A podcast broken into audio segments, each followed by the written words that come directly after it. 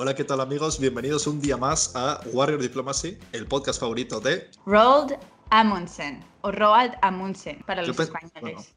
sí, Amundsen, el, el, explorador del polo. Yo pensaba que ibas a decir algo más como Scratch, la ardilla de Ice Age, Amigos, yo soy Sergio Kaplan y estoy aquí con mis compañeros Fabio Marshall y Elena Kissinger. Somos vuestros tres geopolíticos favoritos y os traemos un episodio muy fresquito ahora que está empezando el, el verano. Refrescante este episodio, ¿no?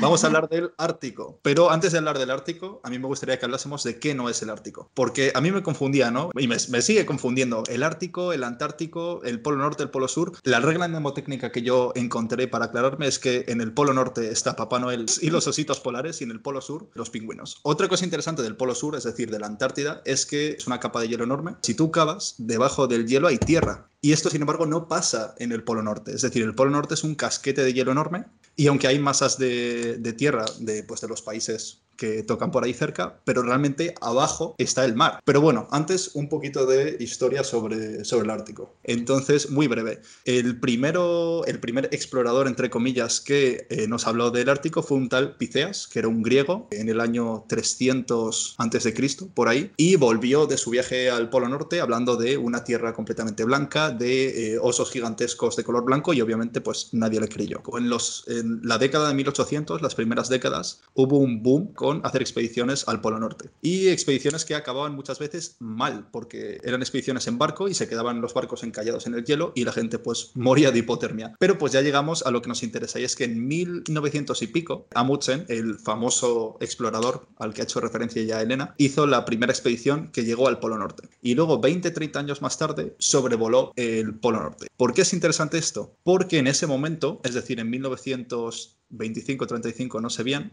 pero en el vuelo que hizo sobre el Polo Norte, tiraron banderas al Polo Norte, es decir, una banderita de Noruega, porque él era noruego, una banderita de Italia, porque había otro tripulante que era italiano, y creo que una bandera de Reino Unido también, si no me equivoco. Se toma a veces como el primer momento en que distintos países reclaman el Polo Norte. Obviamente esto fue puramente simbólico, pero es muy interesante porque, como veremos luego, lo de meter banderas al Polo Norte mm, se sigue haciendo, ¿no? Pero bueno, ¿a quién le pertenece el Ártico? Bueno, el Ártico no pertenece a nadie, pero pero los países que podemos llamar países árticos, Estados Unidos por Alaska, Canadá, Rusia también y luego pues eh, otros actores menores como pues Dinamarca porque está ahí Groenlandia y luego también están Noruega, Finlandia, Suecia e Islandia. Pero bueno, para que nos entendamos, los actores importantes aquí son Estados Unidos y Rusia. Eh, a pesar del frío que hace en Burgos, el calentamiento global es real. De verdad las temperaturas están aumentando mm, significativamente en los últimos años, esto es real y esto tiene consecuencias drásticas para el polo. Pero bueno, eh, ya haremos luego un minuto de silencio y llanto por la Pachamama. Ahora centrémonos en lo que,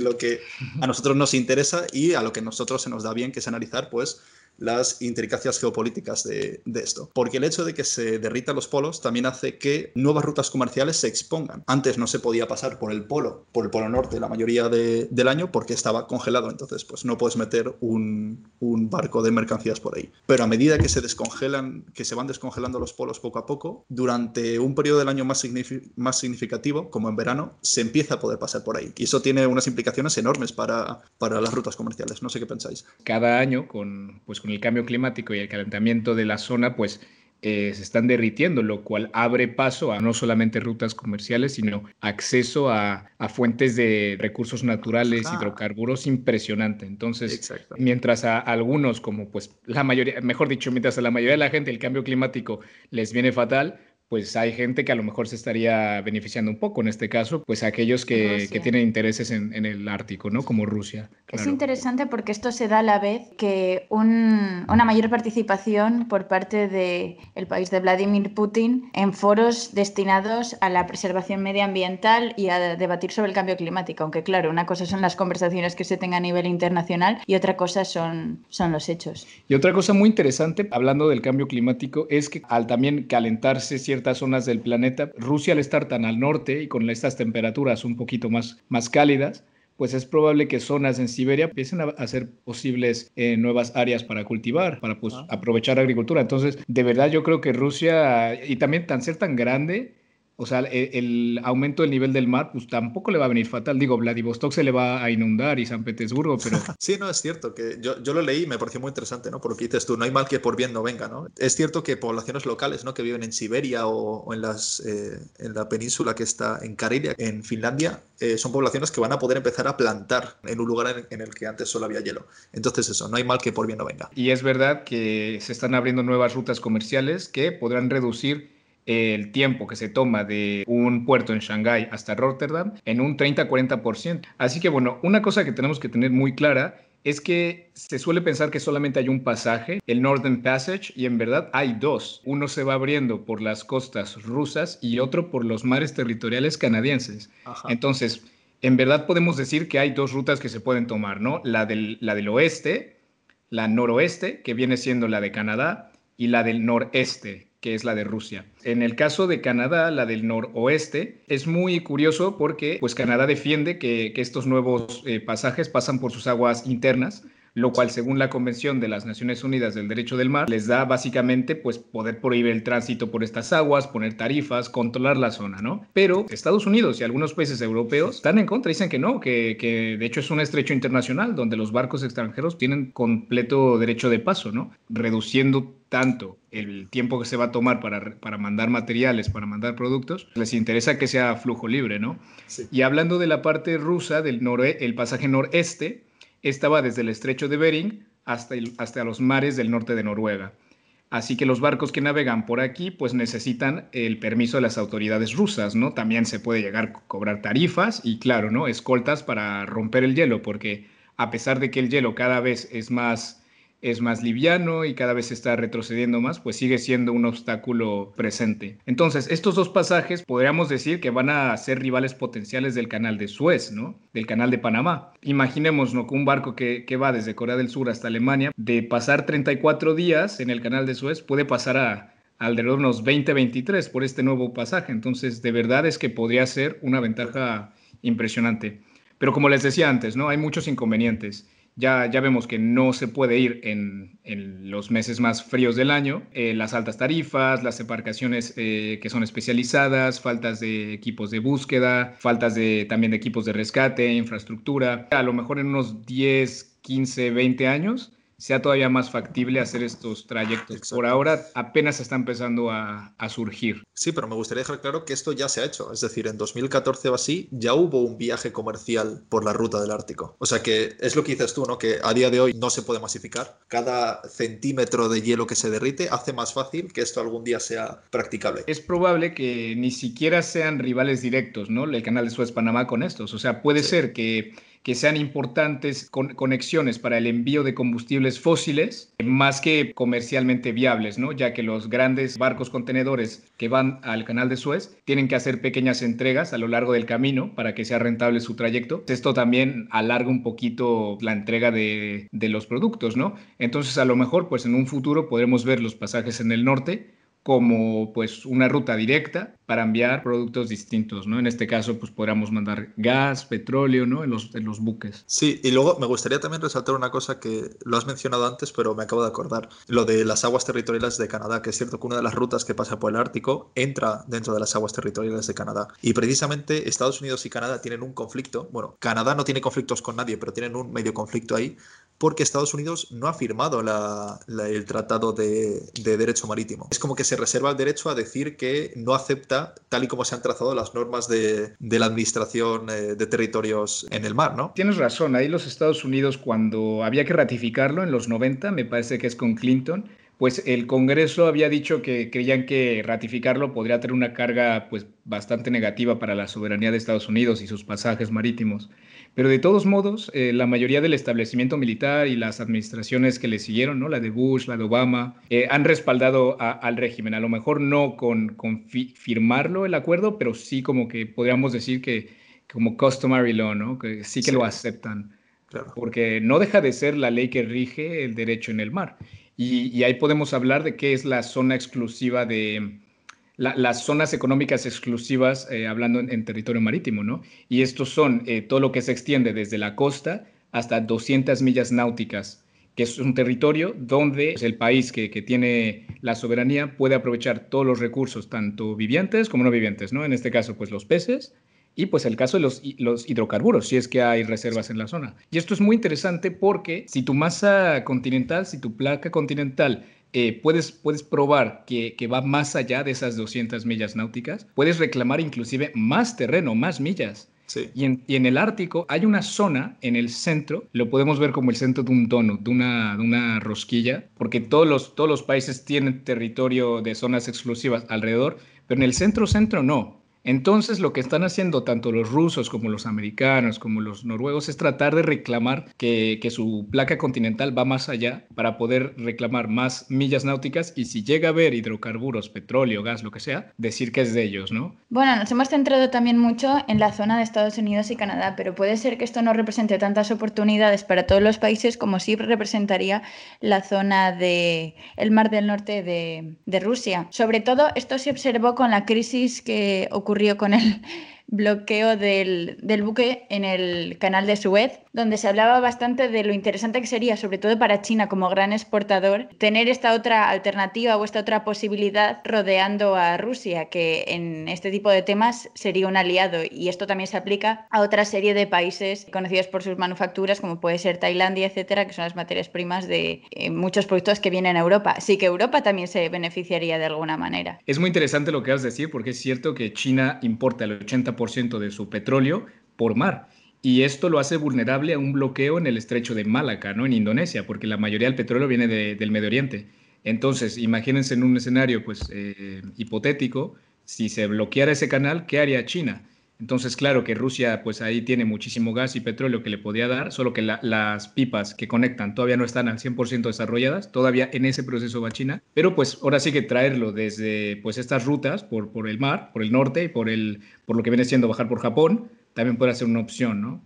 Digo. Claro, incluso aunque no haya el ya mencionado deshielo, también tiene beneficios para Rusia el hecho de acompañar con los rompehielos a todos los buques que quieran transportar estos objetos o mercancías por su ruta, puesto que tienen que estar patrullas rodeándolos. ¿A quién realmente encarece o a quién realmente le supone un perjuicio eso? Pues supongo que a los... A los panameños. A las, a las empresas eh, y a los países, vamos, al consumidor, ¿no?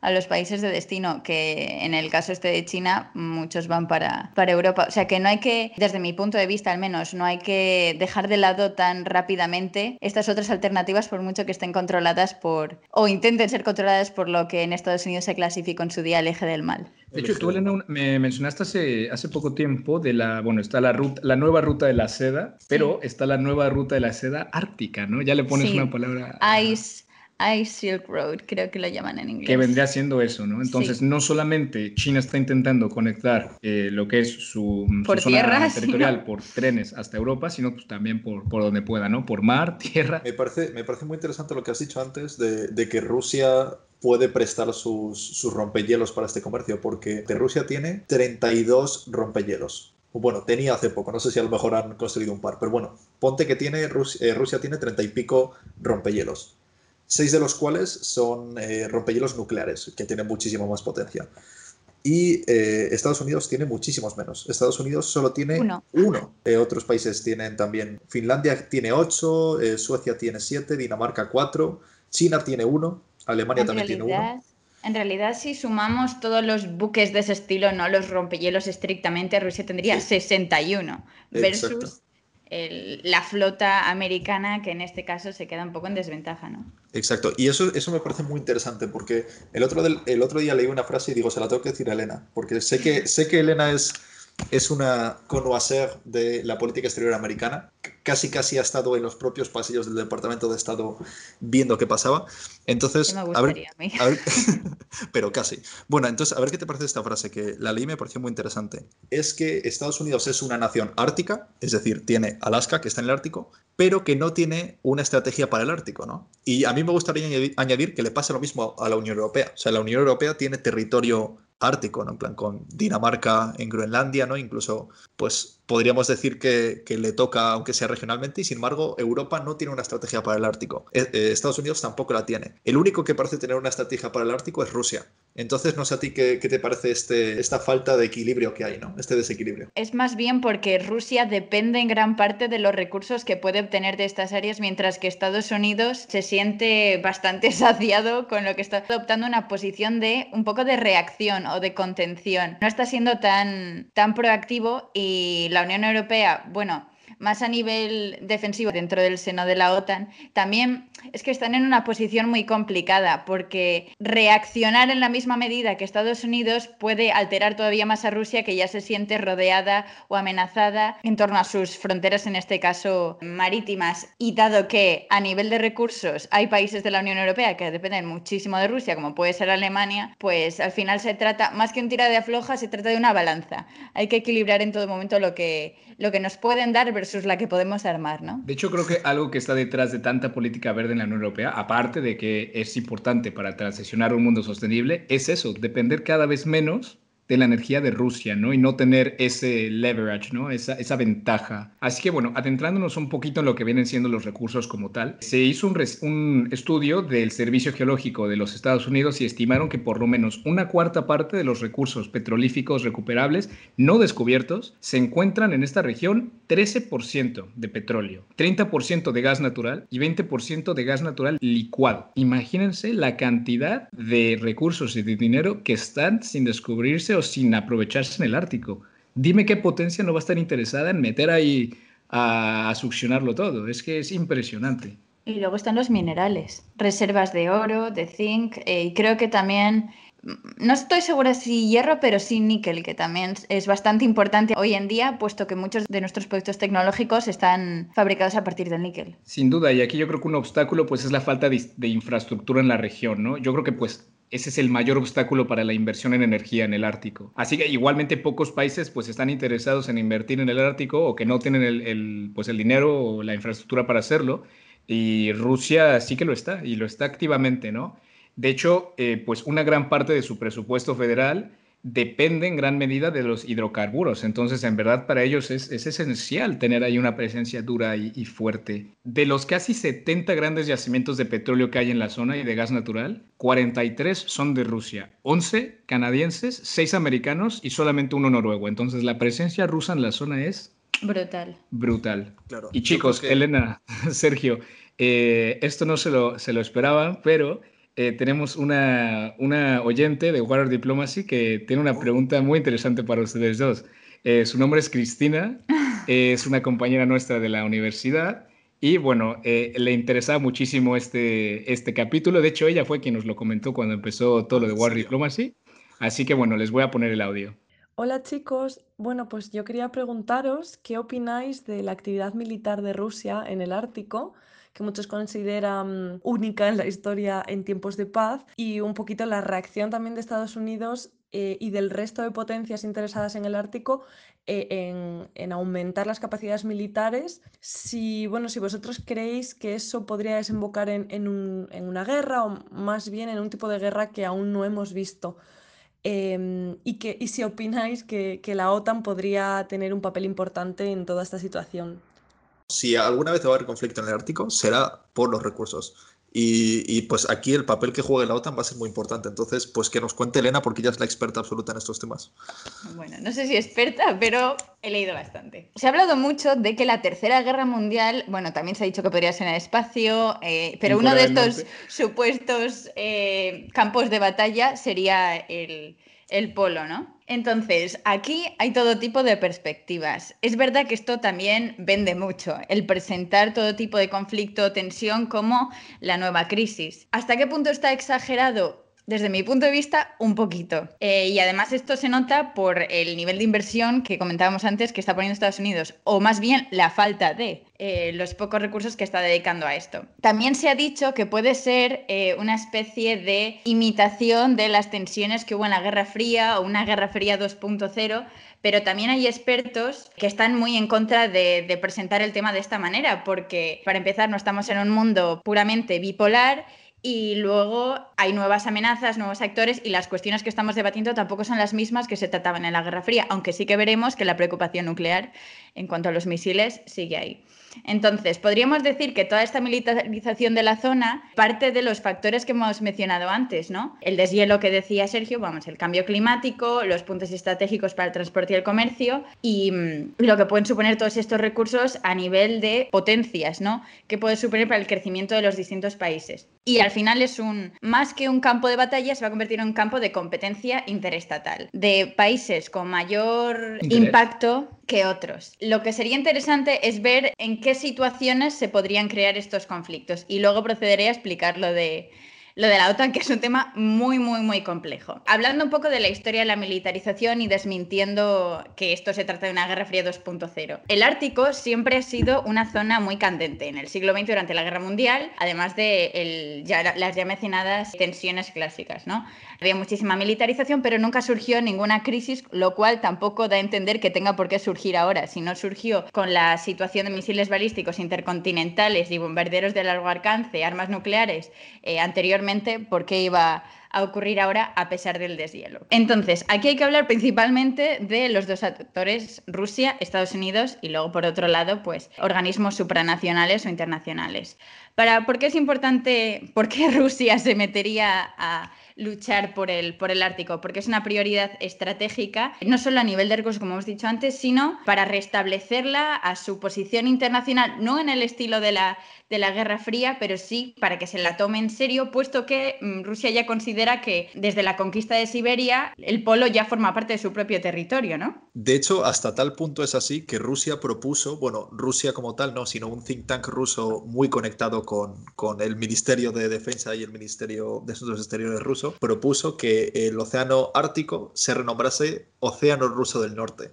O sea, hasta tal punto los rusos ven el Ártico como una región que es suya por derecho. Y una pregunta, Elena. Entonces tú, por lo que estoy escuchando, ¿tú no crees que va a haber una confrontación por los intereses mutuos que hay, similar a la, a la de la Guerra Fría, ¿no? Que no hay, por así decirlo, no hay una rivalidad directa, una amenaza directa latente, y no crees que los recursos y la competencia por ellos dé lugar a una confrontación bélica. O sea, no está al mismo nivel no necesariamente, no en cuanto, no por tierra, evidentemente. Eh, en todo caso sería por mar, pero por lo que te digo, hay una clara, eh, un claro desequilibrio en cuanto al tipo de buques que hay en la zona entre unos países y otros y además tampoco es una prioridad para todo el mundo. Aunque un incidente con dos aviones o con dos barcos, eso puede ser otro, otro escenario, ¿no? Donde no es una guerra en el Ártico, pero ahí por las tensiones que hay y la proximidad? Claro, se ha hablado mucho de cómo lo que ocurrió en Crimea y en otras zonas de, Ucrania llevó al enfriamiento de las conversaciones amistosas, por así decirlo, con, Rusia en esta zona. Pero bueno, sí que es verdad que hasta ahora se ha mantenido, se ha respetado bastante esta, este concepto de no intervención o de paz internacional respecto al Ártico, entre comillas, ¿no? Pero bueno, yo más que de barcos como tal, ha habido bastantes comentarios acerca del movimiento de submarinos rusos y se ha relacionado mucho con el espionaje, investigación, de, los recursos que puede presentar el, el, Ártico a nivel científico, ¿no? Y también otra cosa muy interesante que ocurrió en la zona, que tampoco llega al conflicto, es que eh, Rusia desarrolló sistemas para interferir con el GPS de las aeronaves de las embarcaciones extranjeras y ha aumentado la cobertura de sus, sus radares. O sea que yo creo que ese, ese concepto también es bastante interesante. O sea, sería algo como mucho más útil, pero todo está integrado en esta perspectiva de esta estrategia rusa de guerra híbrida, ¿no? Un poquito por aquí, otro poquito por allá. Y yo creo que eso es lo que teme realmente, eh, más que Estados Unidos, pues la Unión Europea integrada en la Alianza Transatlántica. Claro, yo por contestar un poco a la, pregunta de, Chris, que por cierto, Chris, muchísimas gracias por, tu pregunta y gracias por escucharnos. Fue como en 2014 que Rusia hizo unas maniobras en el Ártico, ¿no? Y pues lo típico, en las maniobras militares no puedes decir contra quién realmente las estarías haciendo, ¿no? Porque al final unas maniobras militares es un entrenamiento para un posible ataque. Entonces, en estas maniobras en el Ártico, Rusia dijo que luchaba contra un potencial enemigo eh, cuyo nombre en clave era Missouri. Eh, ¿Quién creéis que puede ser? Sí, Azerbaiyán, yo creo, ¿eh? Me suena ahí. Pues claramente era Estados Unidos. Entonces, básicamente, el escenario que planteaban en este, en este conflicto, ¿no? Ya digo, esto es todo como una simulación que hicieron ellos de cómo sería un conflicto en, el Ártico.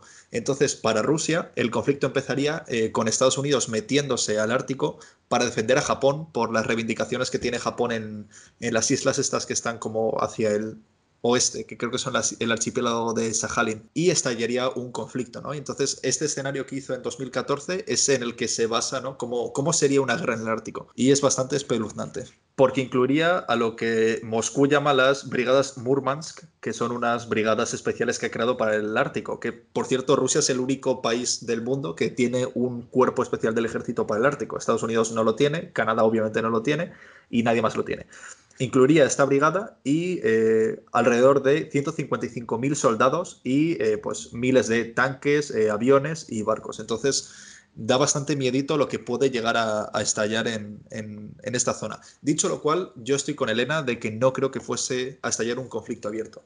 Y algo muy interesante es que sí que hay medios para impedir que estalle un conflicto, es decir, el Consejo del Ártico y, también los tribunales de arbitraje de, de ITLOS, ¿no? del International eh, Tribunal for the Law of the Sea, esos se encargan de reducir bastante las tensiones porque hay ciertas normas que todos los países que están más o menos respetan. Entonces yo creo que eso sí que contribuye a, que no estalle una guerra muy caliente en el Ártico, valga la, la redundancia.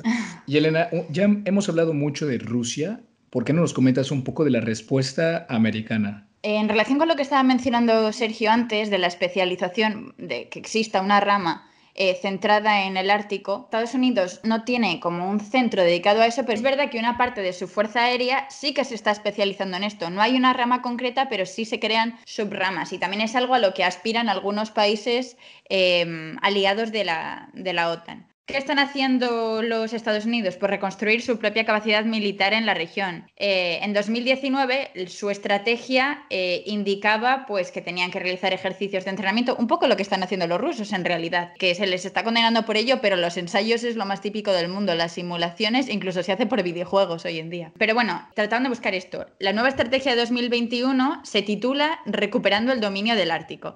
Y en este caso incide más sobre la necesidad de expandir su influencia y garantizar su seguridad en la región. Pero también es interesante porque cubre a Canadá. Canadá se abstiene de eh, reaccionar en el caso de una posible agresión rusa. Tiene una perspectiva muy neutral que se mantiene en su política, yo creo que en todo tipo de conversaciones, ¿no? Pero entonces Estados Unidos se tiene que hacer un poco responsable de la seguridad casi continental, al menos por la, por la zona norte. Y es en este ámbito en el que tiene lugar una cooperación multiestatal, que aunque Canadá reclame esas aguas, al fin y al cabo, los que las defenderían serían los americanos. Y como ya hemos dicho antes, una mayor inversión desde mi punto de vista, estaría en orden porque están en una clara desventaja. En este sentido, la administración de Biden se beneficia de un nuevo comienzo porque el que empezó a poner un poco más de énfasis en esta cuestión fue Trump, pero de una manera pues como muy de confrontación que contrariaba un poco a su perspectiva de política exterior con Rusia al principio de su administración. Pero bueno, es que hay que tener en cuenta que estas relaciones entre Rusia, Estados Unidos, China se tienen que entender dentro de un patrón muchísimo más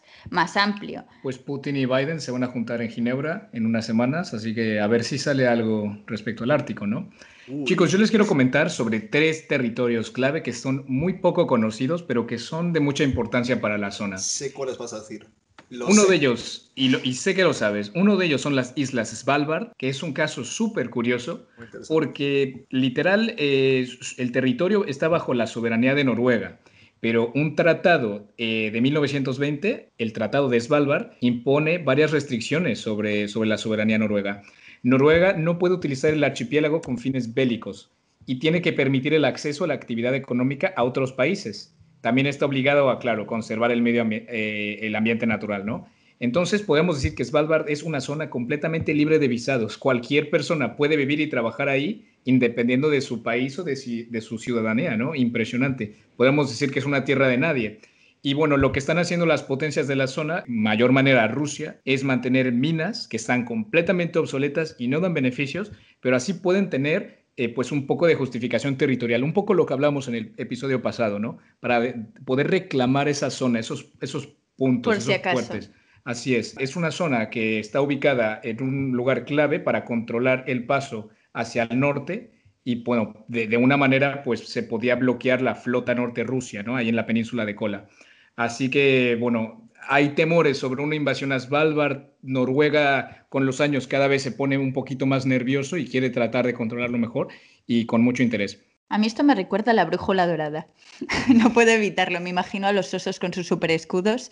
¿Te los imaginas liderados por Vladimir Sería piquísimo, ¿eh? Batalla, la batalla del, futuro no va a pues ser en tanques, va a ser sobre osos polares. ¿Quién lo pues Parece, parece una tontería, pero no sé en qué año, pues esto debía ser en el siglo XVI, XVII, pero un rey noruego o sueco eh, barajó la idea de entrenar a los renos para batallas, es decir, igual que otros ejércitos llevaban caballos, pues este rey sueco eh, decidió intentar entrenar renos que los renos no son moco de pavo, o sea, son enormes. Continuando un poquito con el tema, el siguiente territorio es Groenlandia y les va a sonar mucho lo que, lo que voy a hablar, porque bueno, todos sabemos que Groenlandia eh, está controlada en política exterior, seguridad, eh, y defensa por Dinamarca, ¿no? Entonces eh, es una zona ah, con una gran autonomía, pero es verdad que Dinamarca no deja de regir ahí. Y en las últimas décadas muchas empresas chinas están invirtiendo ahí en minería, eh, construcción de aeropuertos, el sector inmobiliario, y eso pone muy nervioso a Estados Unidos, que está literalmente al lado. Y no sé si recuerdan que hace un par de años Trump dijo,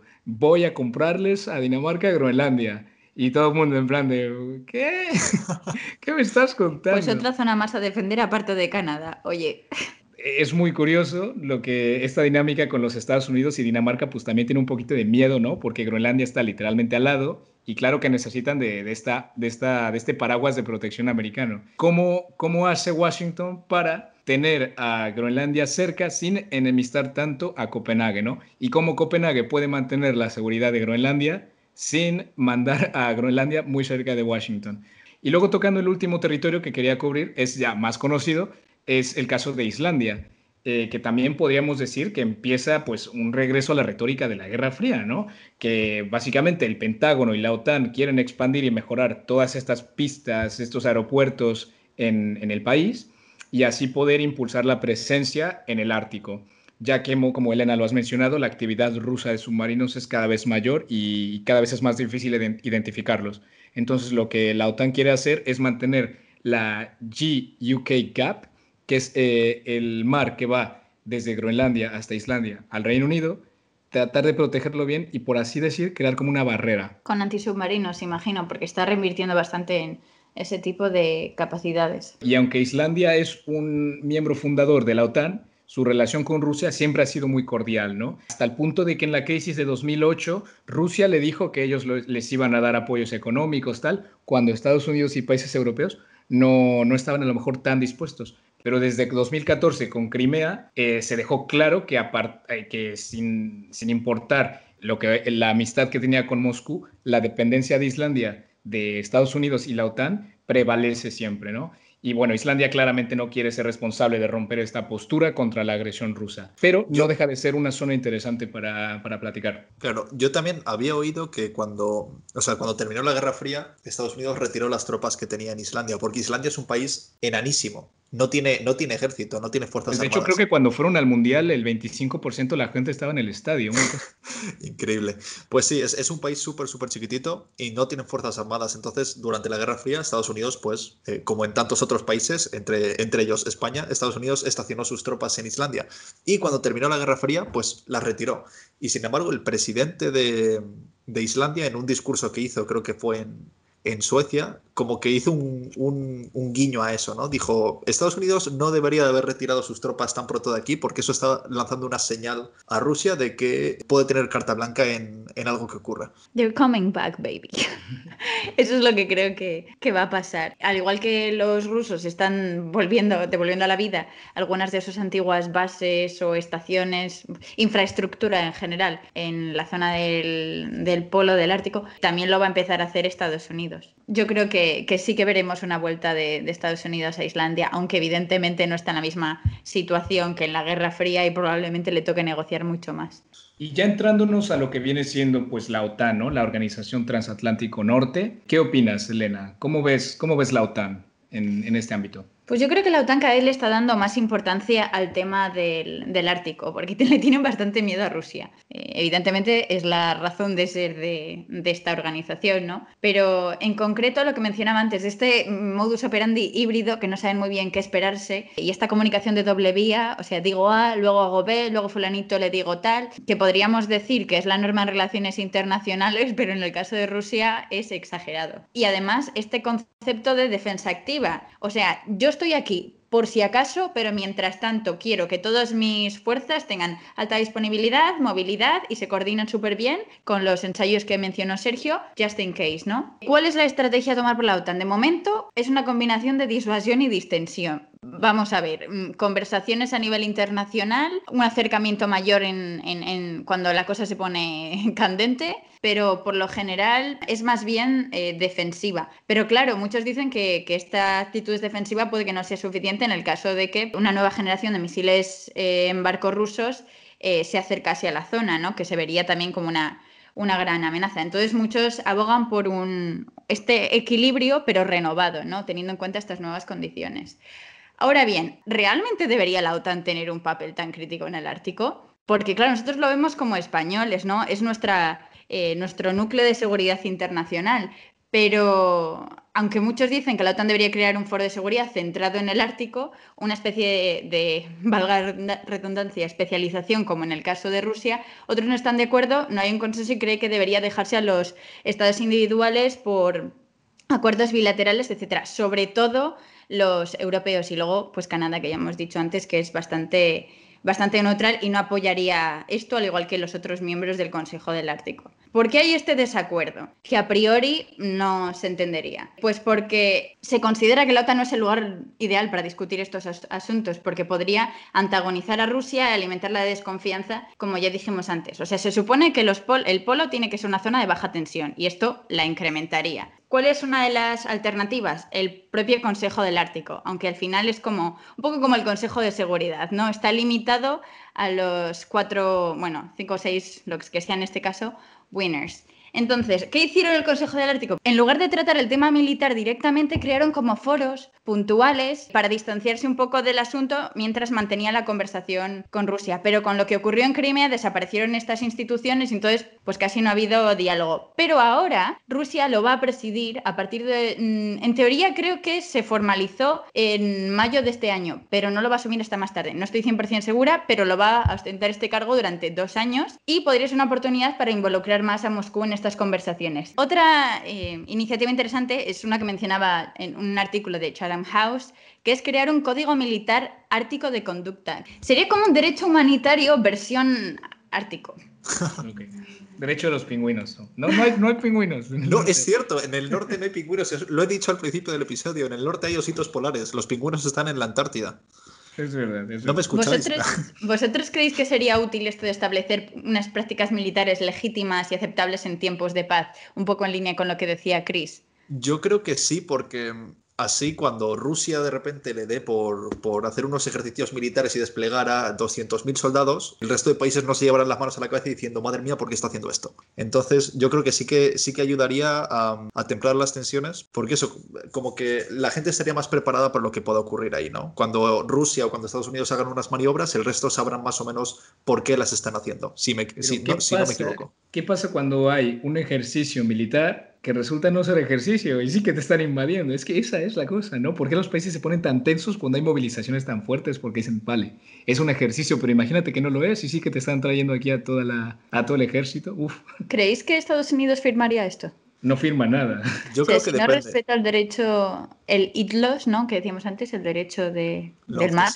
Tiene que haber sin duda algún pacto para a mí es que me, ha parecido muy interesante porque no tenía ni idea, pero esto que has dicho me parece muy interesante, lo de involucrar a Rusia, ver la seguridad en el Ártico no a través del prisma de la OTAN, porque eso sería antagonizar a Rusia, que es el único país que no está en la OTAN o afiliado a, la OTAN, y verlo a través del Consejo Ártico en el que está, y el hecho de que vaya a estar Moscú presidiendo el Consejo Ártico, podría ser una forma increíble de decirle, vale, ahora que tú estás presidiendo este consejo, vamos a cuadrar algo aquí, vamos a hacer un código de conducta en el Ártico para relajar las tensiones eh, y, de esta forma Rusia no se sentiría tan eh, circled por sus, por sus rivales. Claro, porque es lo que, lo que tú comentabas antes, Sergio.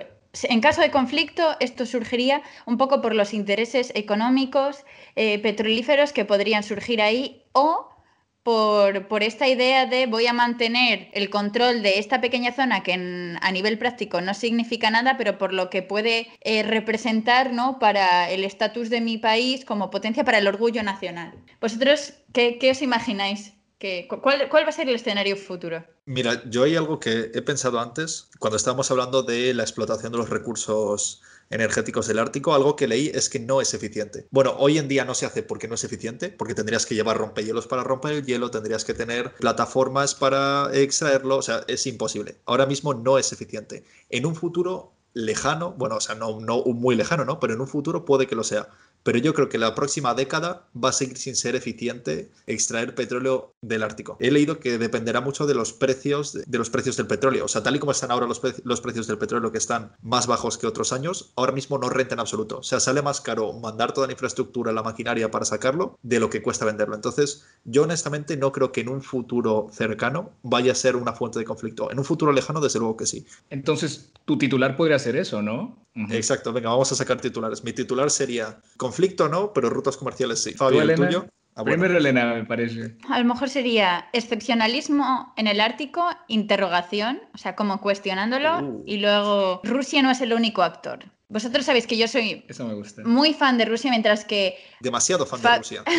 mientras, que Fabio, mientras que Fabio piensa, por ejemplo, que el auténtico enemigo de Occidente ahora mismo podría ser China, yo sí que sigo creyendo que Rusia tiene su impacto. Pero en este caso, yo le doy un poco la palabra a Fabio. Hay que seguir teniendo en cuenta los movimientos de China en la región. Sí, yo creo que mi titular sería del estilo, cuando los dragones nadan, ¿no? ¿Qué es eso? Como China entrando en esta zona, también teniendo un papel que aunque no tenga la costa ahí arriba, pues eh, yo, yo, como dices, Elena, creo que es la potencia emergente que va a ser el contrincante de, bueno, de lo que viene siendo Occidente, ¿no? Así que, bueno, chicos. En cualquier caso, el deshielo va a traer desafíos mayores a nivel medioambiental, a nivel. Sí, el calentamiento global no solamente efecto ambiental, sino geopolítico.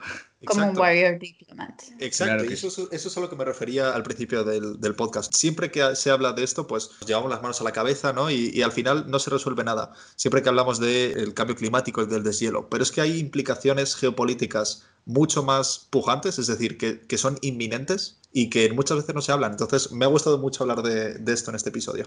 Bueno, chicos, ya entrando a la parte final del podcast, ¿alguna recomendación para esta semana? Ice Age. no, hombre, no.